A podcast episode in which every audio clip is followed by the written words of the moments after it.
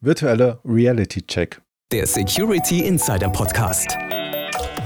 Der Podcast für Security-Profis mit Infos, News und Meinungen rund um IT-Sicherheit. Und hier sind Peter Schmitz und Dirks Rocke. Hallo und herzlich willkommen zum Security Insider Podcast. Für Sie am Mikrofon ist Dirks Rocke und bei mir im virtuellen Studio sitzt wieder Peter Schmitz, der Chefredakteur von Security Insider. Hallo Peter, grüß dich. Hallo Dirk und hallo liebe Zuhörerinnen und Zuhörer. Schön, dass Sie wieder dabei sind bei einer neuen Folge des Security Insider Podcast. Ja, während draußen der Dezember uns mit dicken Schneeflocken beglückt, sitzen wir warm im virtuellen Podcaststudio. Und diesmal ist nicht nur das Podcaststudio virtuell. Genau, denn heute reden wir über das Metaverse. Das ist ein ziemlich ambivalentes Thema, das so richtig schwer zu fassen ist, fast wie eine tauende Schneeflocke. Ja, und das, obwohl Meta und Google kürzlich wirklich, finde ich, beeindruckende Headsets für die Mixed Reality vorgestellt haben. Zoom-Meetings mittlerweile zum Büroalltag gehören und ja, selbst wir, Dirk, uns eigentlich nie in der realen Welt für unsere Aufnahmen treffen. Ja, das ist so. Und es ist eigentlich auch schon ganz beeindruckend, was mit der Technik möglich ist. Aber manchmal klingt das Ganze dann doch noch irgendwie nach jeder Menge Spielerei. Aber was steckt nun hinter diesem Hype? Was haben Unternehmen davon und was bedeutet das alles für die Sicherheit? Puh, das sind wirklich sehr gute Fragen für unseren Experten. Der heißt heute Stefan Kind, ist Technology Evangelist bei Nokia. Ja, und wartet schon am Mikrofon. Na dann lass uns doch ruckzuck noch unsere Werbung abspulen und direkt starten. Der Security Insider Podcast wird Ihnen präsentiert von Bosch Cybercompare. Über 300 Unternehmen und öffentliche Stellen nutzen uns als unabhängigen Partner, um IT, OT und IoT Security Lösungen und Services zu beschaffen. Durch den methodischen Vergleich von Security-Maßnahmen und Angeboten helfen wir dabei, das Beste aus Ihrem Sicherheitsbudget herauszuholen. Wir entlasten Ihr Team, haben null Reseller-Verträge und können alle Anbieter in Ausschreibungen anfragen. Mit uns sparen Sie sich Zeit und Geld. Gleich informieren unter cybercompare.com slash security-insider. Herzlich willkommen, Stefan Kind. Schön, dass Sie sich heute die Zeit nehmen, um mit uns ins Metaverse zu blicken, zu gehen oder gar ganz einzutauchen. Hallo. Ja, grüße, Herr Strogge. Ja, und bevor wir jetzt loslegen, wäre es vielleicht noch ganz nett, wenn Sie sich unseren Hörern kurz vorstellen. Ja, also Sie sind von Nokia und was ist jetzt Ihr Background, was ist Ihre Verbindung zum Metaverse? Ja, ähm, erstmal vielen Dank für die Einladung. Ähm, ich bin Technology Evangelist äh, bei Nokia, das heißt, ich bin Content verantwortlich für unsere Themen im Rahmen des Thought Leadership Programms. Das heißt, wir gucken so ein bisschen in die Themen, die über unser Networking drüber hinausgehen, also Industriethemen. Ähm, das können jetzt sehr unterschiedliche und breit gefächerte Themen sein. Sicherlich künstliche Intelligenz ist ein Thema, Metaverse ist ein Thema, Security sind Themen, ähm, die wir uns auch mit angucken, aber auch so andere Themen wie Openness, äh, was tut sich da, Kollaboration, ähm, Ökosystementwicklung oder auch ähm, Entwicklung neuer äh, Geschäftsmodelle, ähm, so heißen äh, As-a-Service-Modelle auch im Telco-Umfeld zum Beispiel. Ja, ist ja prima. Da können wir heute gemeinsam ein bisschen über unseren eigenen Tellerrand gucken, weil Sie sind ja eher so der Netzwerker, wir sind eher so die Security-Leute und beide schauen wir aufs Metaverse. Die Frage ist natürlich, wie kommen wir dann noch zu unseren Themen am Ende ran? Ich würde den Bogen mal ein bisschen weiterspannen heute. Ähm, das Thema Metaverse, das ist ja komplett belegt, ähm, mit Marketing überlagert. Man hat ja die Meta Quest ist kürzlich vorgestellt worden, die Apple Vision Pro. Da hat man jetzt immer so diese ganzen Headsets und virtuellen Brillen genau. im, im Hinterkopf. Ähm, es wäre vielleicht erstmal ganz schlau, wenn wir erklären, worüber reden wir überhaupt? Also, was ist jetzt tatsächlich Sache? Was ist der Status quo und wo ist jetzt der Hype ein bisschen vielleicht übertrieben? Ja, das ist ganz richtig. Äh, gehypt wurde das Thema, weiß nicht, fast so über die letzten 12, 18 Monate, vielleicht sogar 24 Monate.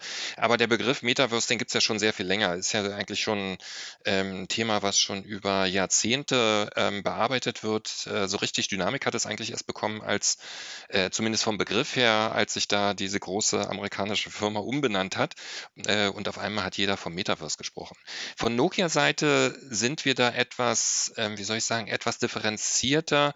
Wir ähm, unterscheiden in unterschiedliche Metaverse-Bereiche oder Applikationsbereiche fürs Metaverse, weil wir nicht davon ausgehen, dass das alles ein Metaverse ist, zumindest in der Entwicklung jetzt über die nächste Dekade, sondern eigentlich verschiedene ähm, Typen von Metaverse oder zumindest Typen von Metaverse-Applikationen, die auch die ähm, Technologieentwicklung ähm, unterschiedlich vorantreiben. Also wir unterscheiden hier ganz klar in ein Consumer Metaverse, was vielleicht so den meisten Begriff ist und wenn man dann so an, an die Gaming und, und ähm, ähm, Social Collaboration äh, ähm, Entwicklung denkt, ähm, da am stärksten dran ist. Was wir aber auch nochmal davon klar differenzieren, ist zum einen das Thema Enterprise Metaverse, wo es im Wesentlichen um eine, ähm, die Fortentwicklung der digitalen Kollaboration und, und Kommunikation geht ähm, bis hin zu ähm, Employee Onboarding, also ähm, neue Mitarbeiter, die geschult werden, die, die äh, aufgenommen werden, gerade in den heutigen doch teils hybriden Arbeitsumgebungen ähm, ähm, sehr, sehr relevant. Auch das gesamte Thema Training ähm, fällt da sehr stark mit rein ähm, und weitere Prozesse, die eigentlich so im normalen Unternehmensumfeld sind. Also auch äh, das alles, was wir, sagen wir mal, eine Fortentwicklung von dem, was wir jetzt so über Zoom, Teams oder ähnliche Plattformen ähm, kennengelernt haben, eine Weiterentwicklung, die dann wirklich in eine, in eine hybride Zusammenarbeit führt, äh, wo man praktisch mehr das Gefühl hat, miteinander zusammenzuarbeiten, auch wenn man vielleicht äh, der eine im Homeoffice oder fünf Leute im Homeoffice sitzen und die anderen fünf Leute ähm, sitzen in zwei Offices irgendwo global verteilt. Und der dritte Themenkomplex, den wir insbesondere auch sehr stark als aktuell als Treiber ansehen, ist das Thema Industrial Metaverse. Da geht es darum, dass wir eine Überlagerung ähm, von, von äh, der physikalischen Welt und der digitalen Welt sehen, ist im Grunde genommen ein Stück weit eine Fortentwicklung von dem, was man in den ersten Schritten auch mit Industrie 4.0 gesehen hat. Ähm, das heißt, es geht darum, komplette ähm, Industrieumgebungen abzubilden. Ähm, komplette Systeme, die Prozesse, die Prozessketten, ähm, die Assets, die man im System hat und im Grunde genommen durch diese physikalische digitale Überlagerung ähm, die Möglichkeit hat, ähm, Use Cases sehr viel schneller oder Prozesse sehr viel schneller durchführen zu können, sehr viel effizienter durchführen zu können, sehr viel agiler dabei auch zu sein, weil man dadurch, dass man äh, eine komplette digitales Abbild hat, also so heißt ein Stichwort digitale Zwillinge, ähm, aber äh, eben weit äh, darüber hinaus, also Use Cases, die sich die dieses zu eigen machen, dass man damit den gesamten Geschäftsprozess sehr viel agiler gestalten kann. Und wir sehen ja auch in ähm, verschiedenen in verschiedenen Use Cases, wie das massiv die Produktivität vorantreiben kann. Von den Anwendungen ist mir jetzt die Abgrenzung klar, aber von der Technik, die darunter liegt, noch nicht so ganz. Also Sie haben jetzt gesagt, die physische und die digitale Welt zusammenbringen, wäre jetzt zum Beispiel eine Anwendung für das Enterprise, aber das hat man ja auch bei der Apple Vision Pro ganz gut gesehen, also dass da was überlagert wurde. Ähm, was wäre da jetzt technisch die Unterscheidung des Ganzen? Ist das wirklich nur die Anwendung oder ist dann auch grundlegend unten drunter irgendwie was anderes? Naja, Sie haben, wenn Sie sich das, ähm, den, den Bereich ähm, Enterprise Metaverse angucken und äh, da der Fokus auf Kollaboration liegt, ähm, dann sind äh, Themen wie äh, Digital Twinning eher von untergeordneter Bedeutung. Also ich sage mal, ähm, da geht es vielleicht mehr darum, welche Repräsentationen haben die Mitarbeiter in einem äh, hybriden Umfeld, also so heißen äh, gegebenenfalls auch Thema Gestaltung eines Avatars, gegebenenfalls äh, Gestaltung sozusagen des digitalen Ichs im Unternehmensumfeld ähm, und der entsprechenden Repräsentation. Während im, in, ähm, im Industrial Metaverse-Umfeld hat man wirklich stärker die Abbildung der gesamten Geschäftsprozesse, der Produktivkomponenten der Systeme ähm, und damit ähm, praktisch die, die, wie soll ich sagen, ähm, die Wertschöpfungskette ähm, digital abgebildet. Das bedarf anderer Technologien. Es kann teilweise die gleichen Technologien eingesetzt werden. Also es ist jetzt nicht so, auch äh, im Vergleich beispielsweise zum Consumer Metaverse. Man kann jetzt nicht sagen, ach naja, Consumer Metaverse braucht nur folgende zwei Technologien und ähm, Enterprise Metaverse äh, zwei andere ähm, und das Industrial wiederum andere, sondern ne, man hat schon eine sehr starke Überlappung der, der Basistechnologien, die nötig sind. Die Anwendungsfelder sind verschieden und auch die Dynamik, die dahinter liegt. Also so heißen, welche Schlüsseltechnologien sind eigentlich entscheidend, um das gesamte Ökosystem weiter voranzutreiben. Da sehen wir halt, wenn wir eine Apple Vision Pro haben und die kostet 3000, 4000 ähm, Euro, ähm, dann ist es nicht unbedingt etwas, was, die, was das Consumer Metaverse in den nächsten zwei Jahren massiv vorantreiben wird, insbesondere wenn man mal davon ausgeht, dass ähm, die wirtschaftliche Situation sich ja nicht unbedingt äh, momentan ähm, verbessert, zumindest es nicht unmittelbar absehbar ist, also damit auch die Zahlungsbereitschaft da etwas geringer ist. Wenn ich mir das im Unternehmenskontext angucke und ich habe damit äh, die Möglichkeit, ähm, ein, aus, aus einem Prozess heraus ähm, mehrere 10.000 oder 100.000 Euro Einsparungen ähm, zu erreichen, dann habe ich da eine ganz andere äh, Bewertung, inwiefern ich die Technologien einsetzen kann. Aber ich rede natürlich auch über ganz andere Quantities. Also in, in puncto Economies of Scale werden wir vieles erst erreichen, wenn dann wirklich auch das Consumer Metaverse massiv ähm, voranschreitet. Aus heutiger Sicht und gerade unter dem Aspekt, ähm, dass wir mit dem Industrial Metaverse äh, massive Produktivitätsgewinne ähm, realisieren können, wird es eher daher getrieben sein. Also wir sehen auch kein, kein äh, wie soll ich sagen, keine Abkühlung unbedingt der des Wirtschaft, äh, des ähm, Einsatzes sozusagen von den Industrien für diese, für diese Use Cases und diese Technologien. Ähm, ganz im Gegenteil, der Produktivitätsgewinn treibt sozusagen eher sogar noch die, die Innovation da voran. Ähm, aber Stückzahlen werden wir darüber zumindest äh, nicht in vergleichbarer Form finden. Lässt sich das heute schon vorrechnen? Also an einem aktuellen Beispiel, dass ich irgendwas spare mit so einer Metaverse-Anwendung jetzt im Enterprise- oder Industrial-Umfeld? Ähm, lässt sich durchrechnen, aber jeder Use Case ist anders und auch die verschiedenen Benefits, ähm, die man realisieren kann, sind unterschiedliche. Wir hatten eine Studie gemacht zusammen mit ähm, EY ähm, am Anfang dieses Jahres, also in der ersten Hälfte, ähm, und haben global, also in sechs Märkten weltweit, also äh, jetzt Deutschland und, und UK für Europa, dann USA und Brasilien äh, für Amerikas und dann ähm, Südkorea und Japan für den Asia-Pacific-Raum ähm, haben wir etwas über 800 äh, Leute befragt, also Business-Entscheider in den Unternehmen, ähm, wie, wie sie über das Metaverse denken, wie sie es einsetzen ähm, und äh, welche Benefits sie sehen, welche Use Cases sie sehen, etc. Das ist eine sehr äh, umfangreiche Studie, ähm, wo wir auch einen Report ähm, zum Download zur Verfügung stellen, äh, was sich jeder runterladen kann. Und das Spannende dabei war, dass zum einen die Use Cases je nach Industrie sehr unterschiedlich waren. Also wir haben vier Industriebereiche ähm, uns angeguckt.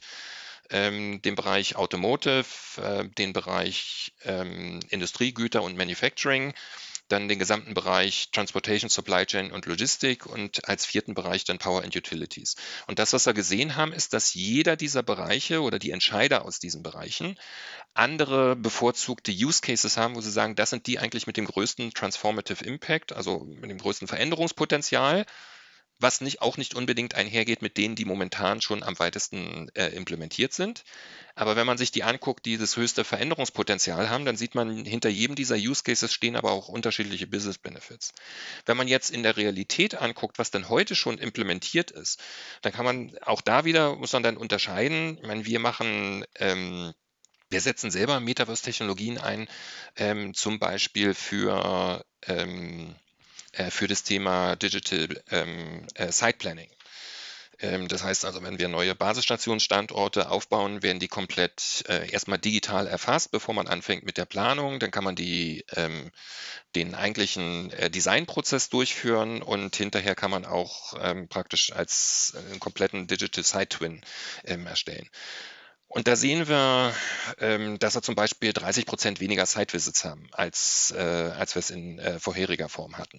Wir wissen von Automobilherstellern, dass sie sagen, sie nehmen ungefähr zwölf Monate aus dem Produktentwicklungszyklus ähm, raus. Ähm, wir sehen bei in anderen Bereichen, dass wir wenn wir jetzt an digitale Fabrik denken, zum Beispiel massive Einsparungen ähm, realisiert werden können, wenn es darum geht, den Factory Floor neu zu planen. Also wenn ich äh, umrüsten muss, äh, wenn ich äh, neu aufbauen muss, dann gibt es äh, bis zu 80 Prozent äh, ähm, Zeitreduktion ähm, für das Redesign vom Floorpan, ähm, wenn ich jetzt äh, umrüste. Und das sind durchaus sehr substanzielle Benefits, die man realisieren kann. Und was auch aus der Studie rausgekommen ist, war sehr spannend, dass die Bewertung dieser Benefits, also die Benennung der Benefits von den Leuten, die heute schon Metaverse Use Cases in Gebrauch haben, entweder pilotiert oder auch in, in kommerziellen Use, also wenigstens einen dieser Use Cases, die haben eine wesentlich höhere Bewertung der, der Business Benefits gehabt bezüglich dieser ähm, Metaverse Use Cases als die Leute, die eigentlich noch in der Planungsphase sind. Also entgegen dem, was man üblicherweise hat, dass man vorher eine Hype-Technologie hat sozusagen und dann ähm, Äh, und dann sind die Leute enttäuscht, wenn sie den ersten Piloten implementiert haben oder wenn sie in, in kommerziellen äh, Be äh, Betrieb gehen wollen. Sehen wir hier eigentlich tendenziell eher ein umgekehrtes Verhalten, dass die Bewertung der Benefits höher ist von denen, die schon erste praktische Erfahrung haben. Und das ist natürlich sehr vielversprechend. Was Sie jetzt beschrieben haben, sind natürlich noch relativ isolierte Lösungen. Also verstehe ich, wir sind noch nicht so weit. Aber wenn man sich so die Definitionsversuche anschaut, dann sind die ja immer so, so ein bisschen umfassender. Also ich könnte jetzt raussuchen, mhm. ähm, was Lamina 1 äh, sagt. Also das ist ein Unternehmen, was jetzt von Neil Stephenson mitgegründet wurde. Das ist ja der, der den Begriff Metaverse schon 1992 in seiner ja, in seinen Romanen geprägt hat. Äh, mhm. Und da sind dann immer so Sachen drin, ja, man braucht eine Blockchain, man muss alles irgendwie verbinden, es muss alles persistent sein, alle Änderungen müssen da sein, man braucht Identitätsmanagement, man braucht Zahlungsprozesse, man braucht Networking, man braucht Asset Storage und so weiter. Ähm, denn Matthew Ball in seinem The Metaverse macht es ganz ähnlich. Also der redet auch mhm. von einem massiv skalierend interoperables Netzwerk in Echtzeit gerenderte 3D-Welten, synchron, persistent und alles kann miteinander und alle Anbieter miteinander. Ist das tatsächlich nur eine grobe Vision, die ganz, ganz weit in der Zukunft liegt? Oder ist das schon so realistisch, dass man sich mit dem Gedanken auch auseinandersetzen müsste, dass diese isolierten Lösungen irgendwann dann doch zusammen irgendwie gekoppelt werden und dass man dann doch eine größere Welt mit mehreren Geschäftspartnern vielleicht auch zusammen irgendwie betreibt. Also sowohl als auch. Äh, ja, das, äh, was Sie beschrieben haben, ähm, ist grundsätzlich erstmal eine Vision und ähm, ein Stück weit auch abhängig davon, ob es dieses Universal One Metaverse äh, jemals wirklich in dieser Form geben wird. Ähm, ich glaube, als Vision ist es durchaus ähm, sehr interessant oder gibt es so, so einen, wie soll ich sagen, so einen Polarstern, wo alle sich ähm, hinbewegen können.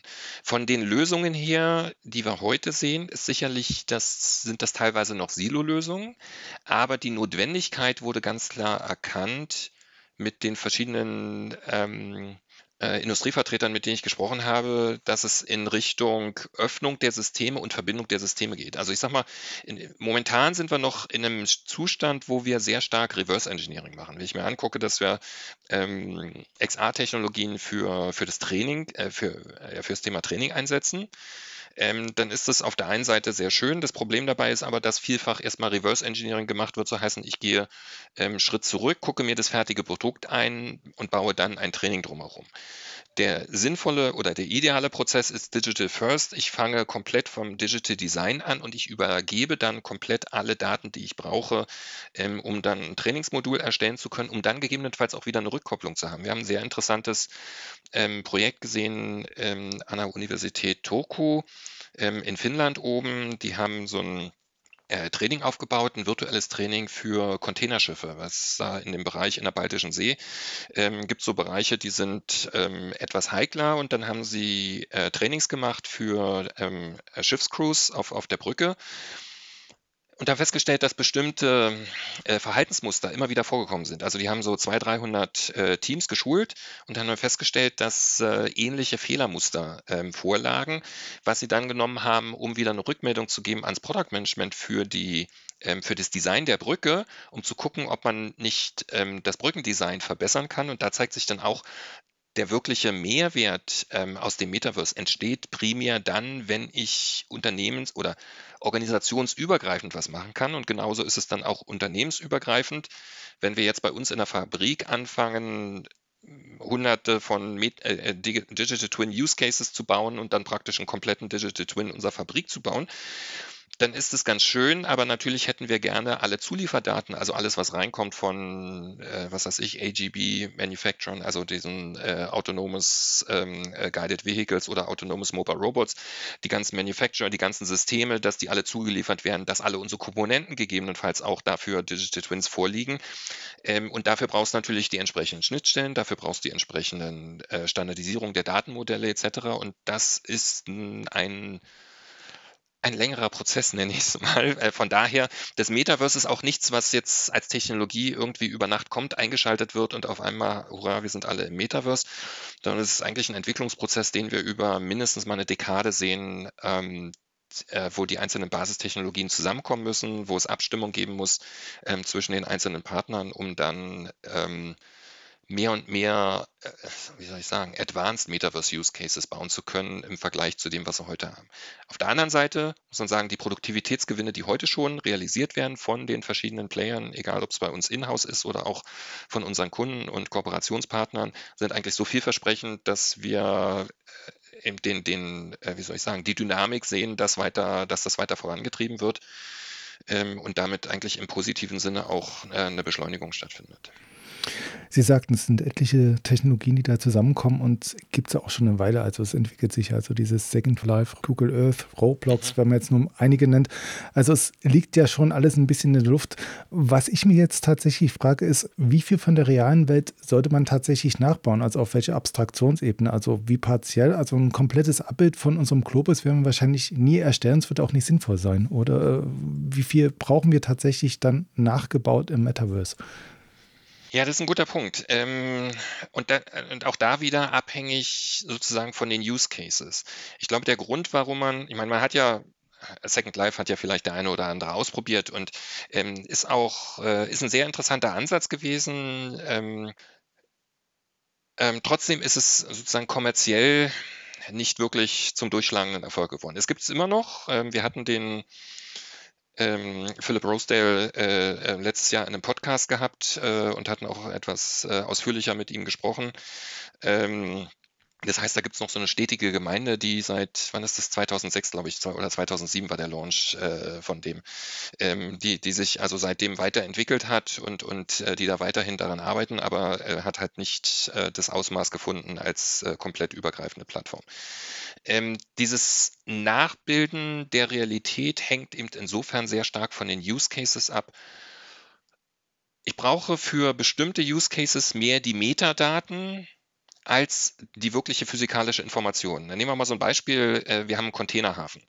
Ähm, dann ist es für die Container selber sehr, sehr interessant. Hat gerade äh, vor zwei Wochen äh, mit dem Verantwortlichen von, von ähm, einer Firma aus Skandinavien dazu gute Diskussionen gehabt. Er sagt, eigentlich entscheidend ist es nicht, zu sehen, physikalisch zwingend, wie der Container aussieht. Also man braucht bestimmte Merkmale davon, äh, ähm, um das zu sehen. Aber wichtig sind eigentlich auch die Metadaten zu dem Container, was, also heißen, was ist in dem Container drin. Und dann die physikalische Info zu dem Container gegebenenfalls, um zu sehen, ob der Schaden genommen hat, ob ähm, und, und ähm, einen Abgleich machen zu können ähm, um sehen zu können, dass sozusagen, wenn die getaggt sind, die Container, um zu wissen, okay, der Container ist wirklich der Container von uns mit der Nummer sowieso. Ähm, und da sind folgende Informationen drin über ähm, die Produkte, die da drin sind. Also für die ist es wichtiger gewesen, eigentlich vom, vom, ähm, äh, vom Datenstrom her, ähm, zu wissen, eben alle Informationen über die Güter, die im Container gehandelt werden, als äh, das physikalische Abbild des Containers. Und so ist es glaube ich, an verschiedensten Stellen ähm, wichtig zu verstehen, was ist für den Use Case relevant und auch nur diese Daten vorzuhalten. Ich meine, wir müssen ja, das geht ja nicht nur darum, von wegen, wir wollen äh, um, um, das Thema Privacy und, und wie viel davon geben wir auf, sondern auch diese Daten müssen ja verarbeitet werden.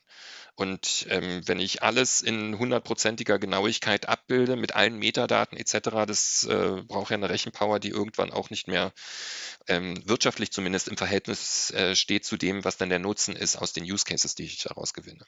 Und da gilt es abzuwägen, aber auf der anderen Seite ist es auch eine Frage natürlich an Regulator und gegebenenfalls auch an Regierungen, ähm, Rahmenbedingungen aufzusetzen für einen vernünftigen Umgang mit Daten, weil das Thema ähm, Data Privacy und, und auch ähm, äh, Umgang, sicherer Umgang mit den Daten ist ein ganz essentieller. Ähm, und da muss dann ähm, jedes Unternehmen eigentlich für sich selber auch mitgucken, neben dem, dass der Regulator da gegebenenfalls äh, auch gewisse Rahmenbedingungen setzen muss, sodass man da verantwortungsvoll mit umgeht und entsprechend den, ähm, den lokalen Gesetzgebungen. Ist da das Metaverse im Enterprise-Umfeld jetzt quasi nur ja eine schöne Illustration für Datenflüsse, die es so mehr oder weniger auch schon seit Ewigkeiten gibt, oder geht es dann tatsächlich noch einen Schritt weiter? Ja, das ist so ein, hm, ist eine gute Frage, haben wir uns auch gestellt. Im Endeffekt ähm, wie Sie ja schon eingangs erwähnt hatten oder wie wir schon drüber gesprochen hatten, das Thema Metaverse grundsätzlich ist jetzt mal kein neuer Begriff. Ähm, und ähm, auch in, jetzt gerade im Industrieumfeld, ein Thema Industrie 4.0, ähm, gab es auch unterschiedliche, wie soll ich sagen, Ausprägungen, ähm, wie weit man da gedacht hat und was alles für Technologien da zusammengekommen sind. Ich glaube, grundsätzlich ist der, die Unterscheidung äh, beim Metaverse schon, dass man, und da gehen wir dann wieder zurück auf die Matthew Ball-Definition oder so, dass wir über ein äh, Persistent Metaverse reden, was also wirklich 24-7 komplett live in Betrieb ist, was ein äh, unmittelbares Abbild darstellt oder eigentlich so für uns auch diese, die, die Überlagerung sozusagen des Physikalischen und des Digitalen zu 100 Prozent äh, 24 mal 7 gegeben ist. Ähm, ist es jetzt, ist es jetzt neu? Hat man das vorher noch nie so gedacht? Ähm, nein, glaube ich nicht. Auf der anderen Seite, diese Technologien alle zusammenzubringen und dann dieses Umfeld zu schaffen, ist etwas, wie gesagt, was äh, eigentlich erst die letzten Jahre über wirklich mit ersten Erfolgen versehen war und, und wo wir auch sehen, dass auch von, von der Konnektivität her, vom, vom äh, Data Processing her, das war mehr und mehr die Technologien bekommen, äh, die dafür nötig sind, um das ähm, erfolgreich umsetzen zu können. Mhm. Lassen Sie mich jetzt noch auf das Containerbeispiel gehen. Also das, das geht mich nicht aus dem Sinn. Also wie gesagt, ich sehe auf der einen Seite tatsächlich die Consumer, die die Brillen aufhaben, aber bei den Containern, wenn Sie jetzt sagen, es geht tatsächlich nur um die Metadaten, dann wird ja quasi eine In-Memory-Datenbank reichen und das Ganze dann als Metaverse zu bezeichnen, wäre das nicht ein bisschen geheuchelt oder hat es dann tatsächlich noch den Aspekt mehr, dass man sagt, äh, das ist doch ein bisschen was anderes? Ähm, äh, okay, aber vielleicht nochmal, um das äh, klarzustellen. Ich sage nicht, es geht nur um die Metadaten, aber es geht um die Kombination aus physischen Daten und Metadaten. Und die physischen Daten sozusagen zu dem Container müssen nicht in unendlicher Genauigkeit sein. Also ich brauche gegebenenfalls nicht ein ähm, super exaktes Abbild mit, äh, keine Ahnung, 300 dpi für den gesamten Container. Äh, mir reicht äh, gegebenenfalls eine Aufnahme, die es erlaubt, alle Label, die da drauf sind, zu sehen und zu sehen, ob der Container Schaden genommen hat oder nicht. Und und dann sind die Metadaten die interessanten, die auch im Vergleich zu einem klassischen Use Case dann den Mehrwert bieten. Also wenn ich äh, ein Remote ähm, Operations mache für so einen Containerhafen, gegebenenfalls auch mit einem Monitoring, was geht rein, was geht raus, also so heißen, wer, welcher LKW bringt welchen Container weg, äh, welcher Container geht auf welches Schiff, ähm, findet das alles so statt, wie es sein soll. Ähm, da brauche ich dann halt die physikalischen Daten und ich brauche die Metadaten und ich muss das Ganze in Realtime, gegebenenfalls, gegebenenfalls von Remote oder gemischt von Remote und lokal vor Ort äh, physisch ähm, steuern können. Und dann komme ich in einen, wie soll ich sagen, etwas äh, aufwendigeren, komplexeren, also es ist mehr als nur ein, ein, Digital Twin der einzelnen Container, es ist mehr als ein Digital Twin des gesamten Containerhafens und der ähm, aller Lastwagen und sonst was, die rein und rausgehen. Ähm, es ist im Grunde genommen ein komplettes komplexes System, welches digital, also virtuell sozusagen und, und physisch vorliegt und äh, zu 100 Prozent äh, konsistent ist, äh, zu 100 Prozent äh, 24 mal 7 äh, synchron gehalten wird und es mir dann erlaubt, Use Cases zu fahren, wo ich sage, welchen Warenfluss äh, kann ich damit verbinden, der rein rausgeht. Kann ich, wenn ich sehe, dass ein falscher Container irgendwo auf einem LKW drauf ist, äh, kann ich den von ähm, an der Ausfahrt nochmal monitoren und stoppen. Ähm, Use Cases, die mir eine Menge Zeit ersparen und, und ähm, Fehler vermeiden.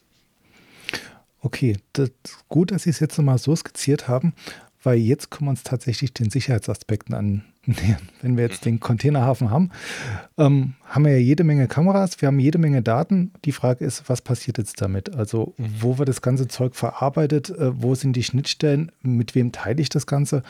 Lassen Sie uns das doch mal betrachten. Also, fangen wir vielleicht an. Wenn ich jetzt diese komplette Umgebung habe, brauche ich auf jeden Fall Kameras, um zu gucken, ob die Container beschädigt wurden, mehr oder weniger. Was passiert mit den Daten? Also, bleiben die auf dem Hafen oder werden die woanders verarbeitet? Ist ein guter Punkt. Ähm, wir bieten Lösungen an, die sehr stark auch Edge Cloud ähm, unterstützt sind. Das heißt, diese Lösungen erlauben es, einen Großteil der Daten ähm, lokal zu verarbeiten, ähm, was wir auch aus Sicherheitsaspekten durchaus auch als sinnvoll erachten, wobei jetzt wahrscheinlich dann einige von den äh, Global Cloud Providern kommen und sagen, ja, aber die Daten bei uns sind auch sicher. Ähm, das äh, will ich gar nicht in Frage stellen. Ähm, wenn es aber darum geht, trotzdem eine gewisse räumliche Trennung zu schaffen und einfach dafür zu sorgen, dass bestimmte Dinge nicht, ähm, äh, nicht in andere ähm, Datencenter, die irgendwo anders gehostet sind, irgendwo anders auf der Welt ähm, gehen, ähm, und wo man gegebenenfalls auch keine Kontrolle drüber hat, ähm, dann äh, gibt es die Möglichkeit, und, und das wird auch sehr, sehr häufig gemacht, äh, mit lokalen Datencentern oder mit ähm, äh, Edge Cloud-Lösungen ähm, arbeiten zu können. Das heißt natürlich nicht, dass nicht von draußen jemand äh, trotzdem an die Tür klopfen kann, also im Digitalen jetzt äh, und, und sich da Zugang ähm, verschaffen möchte. Ähm, also die müssen trotzdem ähm, abgesichert sein, aber zumindest ähm, wird ein Großteil der Applikation, zumindest von dem, was wir heute sehen in der Implementierung, ähm, durchaus auch in, in, lokalen Datencentern abgefrühstückt. Okay, ähm, Backup und Verarbeitungsgeschwindigkeit, sind das Herausforderungen, Probleme, die da vielleicht ein bisschen einhergehen? Hat man da größere Anforderungen, wenn man so eine Meta-Umgebung hat? Das hängt jetzt von der Komplexität des Use Cases ab, ähm, muss man sich im, im Einzelfall angucken. Gut. Ähm, wie sieht es aus mit Datenaustausch? Also wenn ich den Hafen habe, dann will ich die Daten ja vielleicht nicht nur isoliert im Hafen haben, sondern vielleicht auch mit irgendwelchen Logistikunternehmen bzw. Disponenten abklären. Mhm. Ähm, Gibt es dafür Schnittstellen, Standards schon? ist mir, also stecke ich in dem äh, speziellen Case nicht tief genug drin, ist mir nicht bekannt, kann ich nicht sagen. Also ja, muss es geben, ähm, eine einheitliche, einheitliche Schnittstellen, wenn ich das übergreifend machen möchte. Ich kenne das, also diesen Bereich nicht genau genug, um äh, zu sagen, wie weit wir da mit den, mit den Schnittstellen sind. Im Grunde genommen brauchen wir die Schnittstellen an, ich sag mal, an, an jeder Stelle sozusagen, wo es Organisationsgrenzen überschreitet.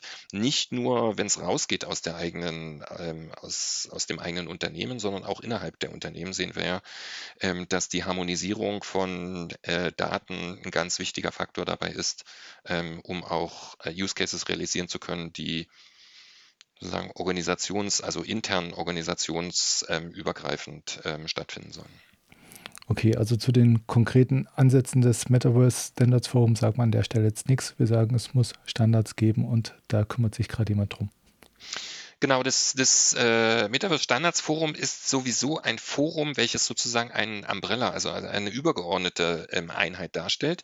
Äh, die Zielsetzung aus dem MSF heraus ist nicht, eigene Standards zu schaffen, sondern dafür zu sorgen, dass es für alle Bereiche ähm, Standards gibt, die dann in den einzelnen äh, untergeordneten Standardisierungsgremien ähm, erarbeitet werden.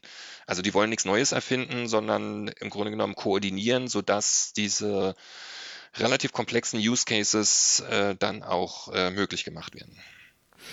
Und das liest sich ja auch tatsächlich wie ein hohes Hu der Branche. Wobei bei manchen Teilnehmern bin ich mir noch nicht so ganz sicher, ob die wirklich ähm, das predigen, was sie meinen. Also wenn ich jetzt nochmal zu Laminar One gehen würde, also hatte ich ja vorhin schon erwähnt bei den Definitionen, die bringen sich ja als Dienstleister ins Spiel für so ein Metaverse as a Service. Nachdem wir jetzt darüber geredet haben, dass wir die Daten vielleicht an der Edge Cloud verarbeiten wollen und gar nicht so sehr teilen, ähm, wie sehen Sie denn das? Äh, ist das eine Option, das als Service zu betreiben tatsächlich und dass man dann vielleicht auf einen Dienstleister geht, beziehungsweise auf einige Dienstleister, die dann doch wieder das Ganze mehr oder weniger aus der Cloud anbieten?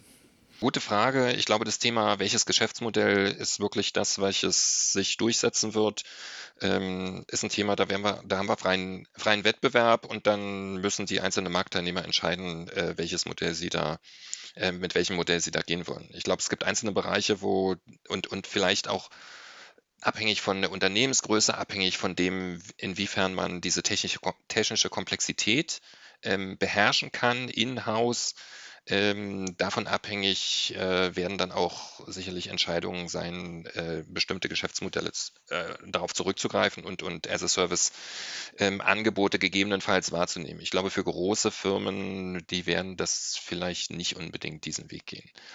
Im Rahmen der Studie haben wir gesehen allerdings, dass das Thema ähm, Lack of Competence ähm, und Technical Complexity waren so die zwei Haupt- ähm, Challenges, die angesprochen wurden äh, im Rahmen der Studie. Also fast jeder zweite hat äh, Lack of Expertise äh, eigentlich als ein kritisches Thema gesehen. Ähm, ist auch nachvollziehbar, wenn man sieht, äh, und wir hatten ja schon über die verschiedenen Enabling-Technologien gesprochen, Im Rahmen der Studie haben wir gesehen, dass wir 15 verschiedene Enabling-Technologien haben, die mit höher als 60 Prozent von der, ähm, von der Wichtigkeit her bewertet wurden. Angefangen von Cloud Computing, AI, ML, dann die verschiedensten Netztechnologien, also Private, ähm, Private Wireless Netze, äh, Public Netze, Fiber Broadband Netze, aber dann eben die anderen Technologien noch mit dazu, Smart Sensors, ähm, XR Headsets und Applications, IoT Devices, Blockchain Technologie, Web 3 Technologie, Digital Twin Technologie und noch mehr. Und äh, wenn man sich das anguckt und ja auch dann jeweils mal reingucken muss in die Use Cases, dann ist sicherlich ähm, für einige äh, Unternehmen ist äh, sehr, sehr von Vorteil oder absolut nötig ähm, auf mehr oder weniger Komplettangebote ähm, von, von, von äh, Drittanbietern äh, darauf aufzusetzen. Kann es sinnvoll sein, in dem Moment und, und dann muss man eine, eine Risikobewertung an der Stelle individuell machen. Mhm. Apropos Risikobewerbung, Sie hatten jetzt von 15 verschiedenen Enabling-Technologien geredet. Stellt sich mir jetzt natürlich auch die Frage, äh, wie weit macht man sich jetzt von der Technik abhängig? Soll heißen, wie resilient kann das Ganze überhaupt umgesetzt werden? Also wenn ich jetzt wirklich total auf die Digitalisierung, auf das Metaverse setze, kann ich dann nicht in Zukunft, äh, bin ich dann nicht noch störanfälliger als jetzt ohnehin schon? Also ich glaube, wir sind momentan schon extrem abhängig äh, von der Technik. Also wenn wir heute einen Blackout hätten, dann würde nichts mehr gehen. Da würde kein Banking gehen, da würde kein, kein Einkaufen, kein Bezahlen, ähm, äh, was nicht, unsere gesamte sonstige kritische Infrastruktur wird vielleicht ein, zwei, drei Tage ähm, überleben, aber ähm, wir sind heute schon so abhängig von der Technik. Ähm, ich denke mal, das Metaverse ist ähm, es reduziert nicht die Abhängigkeit von der Technik. Verstärkt es sie? Hm, Frage. Ich glaube, im Großteil ist es so, dass wir die Geschwindigkeit und die Effizienz ähm, der Use Cases, die wir heute gegebenenfalls ähm, teilweise noch so, so halb manuell oder beziehungsweise auch teilweise mit isolierten Datenclustern, nenne ich es jetzt mal, äh, ausgeführt werden, dass die mehr harmonisiert werden, sodass der, der, die gesamte Prozesskette ähm, besser zusammenläuft. Ich meine, würden Sie heute äh, verzichten wollen auf, sagen wir mal, äh, Google Maps oder andere Map-Applikationen und äh, mit der Karte navigieren wollen? Ähm, machen wir auch nicht. Und, ähm, und ja, ein Stück weit macht man sich damit, damit abhängig. Aber es ist eine Frage immer der, dessen, inwiefern man eine Redundanz aufbaut, ähm, um ähm, die Effizienzgewinne dann auch ähm, äh, nutzen zu können. Also sagen wir, Navigation ist so ein ganz klassisches Beispiel. Selbst wenn Sie irgendwo in den Alpenraum äh, reingehen, also ich meine, wir sitzen hier in München oder ein bisschen außerhalb von München, ähm, äh, wenn man eine Alpentour macht, äh, dann rennt heute kaum noch jemand mit einer Karte rum. Man hat vielleicht die Karte im Rucksack ähm, und ansonsten wird vielfach dann äh, vom äh, Smartphone aus navigiert ähm, was die Sache auch in 90 Prozent der Fällen deutlich schneller macht. Und ähm, wenn man dann Offline-Karten hat dann, und die meistens funktionieren, äh, dann, dann kommt man vielleicht auf 95 Prozent und sollte wirklich mal der Akku ausfallen, dann wäre es halt sehr von Vorteil, ähm, entweder die Powerbank dabei gehabt zu haben oder eben die Karte doch auspacken zu können und dann mit, mit den Gipfeln navigieren zu können. Aber für den normalen Betrieb würden sie das nicht mehr machen. Und, und genauso ist es im, im Unternehmensumfeld auch wenn Sie massiv ähm, die Effizienz steigern können für Ihre Prozesse, dann bauen Sie Redundanz ein, dass es ähm, für den Fall, dass irgendwas ausfällt, dass Sie weiterhin äh, produktiv sein können. Ähm, aber Sie gehen nicht wieder zurück und, und sagen, oh, ich will jetzt, äh, ich bleibe lieber bei einem komplett manuellen Durchlauf, weil äh, dann kann die Technik nicht kaputt gehen. Gut, jetzt habe ich die ganze Zeit den Bedenkenträger gemacht, aber ich habe mir im Vorfeld auch überlegt, vielleicht gibt es auch noch ein paar Chancen für mehr Sicherheit. Wie sieht es denn da mit den Lieferketten aus? Also wenn ich so einen Vergleich habe von einem realen Werkstück und einem digitalen Zwilling und der digitale Zwilling kommt vielleicht eher bei mir an als das Werkstück und ich vergleiche die dann, ähm, ist das ein reales Szenario, was ich mir da so überlege? Also äh, Sie meinen, wenn jetzt das, der, das, digitale Werkstück erst ankommt und ich sehen kann, abgleichen kann sozusagen, ob das, genau, also ob äh, gut ist, eingesetzt wird. Das wird heute schon gemacht. Äh, und ja, das ist ein ganz klarer, ein ganz klarer Produktivitätsgewinn. Also ich sag mal, in dem Moment, wo ich aus, ein, sagen wir mal, aus einer Prototypenentwicklung einfach drei oder vier physische Prototypenstufen rausnehmen kann und das digital abgleichen kann. Das ist äh, genau das, was in der gesamten ähm, äh, Virtual RD gemacht wird und ähm, auch massive äh, massive Produktivitätsvorteile, also sowohl zeitlich gesehen, also um den Prozess, den, den Entwicklungsprozess zu verkürzen, als auch je nachdem, wie teuer die Prototypenentwicklung ist, dann, dann gegebenenfalls auch äh, massive Kosteneinsparungen bedeuten kann. Also mir ging es jetzt nicht nur um die Prototypen, sondern auch um die richtigen Endprodukte. Also wie gesagt, dass ich dann sehe, wie das Produkt tatsächlich aussieht und das kommt dann tatsächlich identisch an und ich weiß, da wurde nichts unterwegs manipuliert. Also die Frage ist ja immer, wenn ich einen physischen Chip habe, äh, wenn der jetzt aus China kommt, ich weiß ja nicht, was auf dem Transportweg passiert ist oder irgendein Medikament. Äh, wenn ich da jetzt das Abbild habe, eins zu eins, äh, den digitalen Zwilling und das dann vergleichen kann, stelle ich mir jetzt ganz naiv natürlich wieder vor, hätte ich die Lieferkette ja auch abgesichert. Ist, ist das eine zu naive Vorstellung, diese sich das vielleicht auch einfacher lösen oder wäre da das Metaverse die Lösung der Wahl? Mhm. Interessante Frage. Habe ich den Use Case, der ist mir bisher so in der Form noch nicht untergekommen, um das zu validieren. Weil im Grunde genommen, also sagen wir ja, Sie hätten einen digitalen Zwilling, damit könnten Sie gegebenenfalls ein Test-Environment aufbauen, ähm, um dann Wareneingangsprüfungen machen zu können und das damit validieren zu können. Ähm, jetzt vom, vom physischen her, ich glaube, bei einem Chip ist ja gegebenenfalls weniger relevant, sozusagen. Also klar ist relevant, hat er seine Pins dran und, und äh, wie sieht er physisch aus oder hat er physisch Schaden genommen, ähm, aber gegebenenfalls mehr auch der funktionale Test. Genauso beim Medikament ähm, hätte ich jetzt gesagt, ja, ähm, zu gucken, dass ähm, äh, die Verpackung nicht beschädigt ist, aber dazu brauche ich nicht den digitalen Zwilling. Ähm, äh, sondern da geht es mir um, um die Wirkweise und, und, und die Wirkung, ähm, was ich aber jetzt wieder nicht unmittel, also zumindest was sich mir jetzt nicht erschließt, inwiefern man das sozusagen über den digitalen Zwilling verifizieren können sollte. Okay, also gut, habe ich wahrscheinlich wieder übers Zielen ausgedacht. Gut, dass wir das Da ist ja vielleicht, also eine Menge, der, also machen wir uns nichts vor. Wir haben vielleicht momentan die ersten zwei, drei oder vielleicht sogar fünf Prozent an Use Cases bisher ähm, entdeckt oder, oder drüber nachgedacht. Und ähm, also es ist das Großteil, der Großteil der Use Cases und, und äh, des, des Nutzens, der sich realisieren lässt, liegt noch vor uns. Ähm, von daher vielleicht ist das was, was jetzt ähm, was hochrelevant ist, aber erschließt sich momentan mir noch nicht, wie das funktionieren soll. Aber das heißt nicht, dass das nicht ähm, ein sehr interessanter Use Case sein kann. Okay, warten wir ab, was die Zukunft bringt.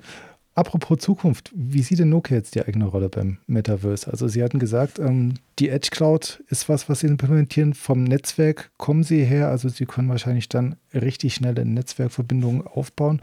Ähm, wohin soll es denn gehen? Wollen Sie dann noch irgendwie Funktionalitäten zusätzlich implementieren? Wollen Sie mit Partnern zusammenarbeiten? In welche Richtung planen Sie da als Unternehmen? Also sowohl als auch. Also ja, unsere Basis ist die Netzwerktechnologie, sowohl äh, alles, was Wireless angeht, als auch alles, was Wireline angeht. Ähm, alle Bereiche durch, von Data Center Connectivity bis in den Access-Bereich rein.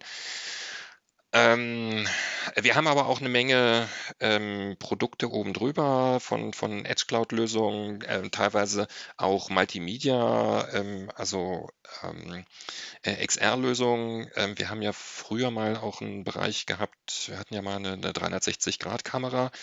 Da ist eine Menge Know-how noch in der Firma stecken geblieben. Also wir bieten komplett äh, Spatial Audio und Video an ähm, gerade auch für Industrieanwendungen, für solche Industrial Metaverse ähm, Use Cases, also ähm, Lösungen, die komplette 360 Grad Kamera und 360 Grad Special Audio ähm, haben, hatten wir dieses Jahr auch auf dem Mobile World Congress äh, mit zwei, mindestens mal zwei ähm, Demospots äh, vorgestellt und ähm, hat eine Menge Interesse und Anklang gefunden und ist auch äh, Teil unseres äh, kommerziellen Portfolios, als auch dann im Rahmen der Lizenzierung ähm, der Technologie ähm, für, ähm, äh, für Industriepartner. Ansonsten nach oben hin und auch in die Breite hin äh, arbeiten wir auch sehr stark mit Partnern zusammen. Gerade als Plattformprovider, wie wir es primär sind, ist es natürlich auch wichtig, äh, mit den einzelnen Industriebereichen ähm, zusammenzuarbeiten, weil nur da entstehen die wirklichen Use Cases. Also ich sage mal, es geht, ähm, Enabling-Technologien sind Plattformtechnologien, ähm, zu einem großen Teil, aber dann sind die Anforderungen aus den einzelnen Use Case heraus dann doch wieder industriespezifisch, so heißen Anforderungen, was geht die Latenz an, ähm, um bestimmte Use Cases durchführen zu können und ähm, das geht dann unmittelbar wieder einher mit ähm, des, dem Systemdesign, äh, womit wir dann unterstützen. Ähm, bieten Sie da auch den Plattform für AI und die Sensoren, was Sie vorhin gesagt haben, oder? In Teilbereichen ja. In Teilbereichen ja. Ähm, sicherlich nicht äh, für alles und jedes, ähm, aber äh, Edge Cloud-Lösungen, auch ähm, AI-Lösungen äh, auf der Edge Cloud drauf, wobei wir da auch dann teilweise äh, Third-Party-Applikationen auf unsere Edge Cloud-Lösungen, äh, also auf unsere Digital Automation Cloud ähm, raufbringen und äh, sowohl eigene ähm, Lösungen als auch dann Third-Party-Lösungen damit haben. Dann haben wir doch einen schönen Bogen geschlagen, sind übers Metaverse, äh, über die Sicherheit und dann doch noch zu Nokia gekommen. Ja, danke für das aufschlussreiche Gespräch. Und äh, wie gesagt, wenn ich jetzt Metaverse höre, dann denke ich nicht nur an diese lustigen Kameras und Brillen, sondern auch noch so ein bisschen an die Metadaten. Ganz genau. Und äh, für die Zuhörer, die da gegebenenfalls Interesse daran haben, da weiter reinzuschauen, die Studie, die wir mit EY gemacht haben, äh, zusammen, die ist auch öffentlich zugänglich.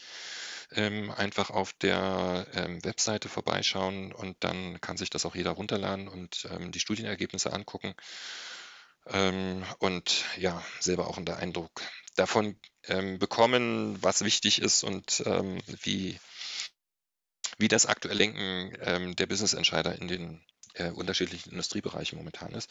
Ich glaube, das ist immer sehr ähm, spannend und interessant, ähm, sich das anzugucken und ja, stehen wir ja auch immer äh, für Fragen gerne zur Verfügung. Ich glaube, ich nehme es Ihnen jetzt auch noch ab, den Link zu nennen. Den verlinkt man einfach mit den Show Notes, dass es dann jeder einfach nur klicken kann. Sie schicken mir den, dann hauen wir den mit rein und dann sollte das passen. Genau, super, machen wir gerne. Prima, nochmals vielen Dank äh, für das interessante Gespräch und ja, bis zum nächsten Mal vielleicht. Ja, sehr gerne. Vielen Dank auch, Herr Sorge.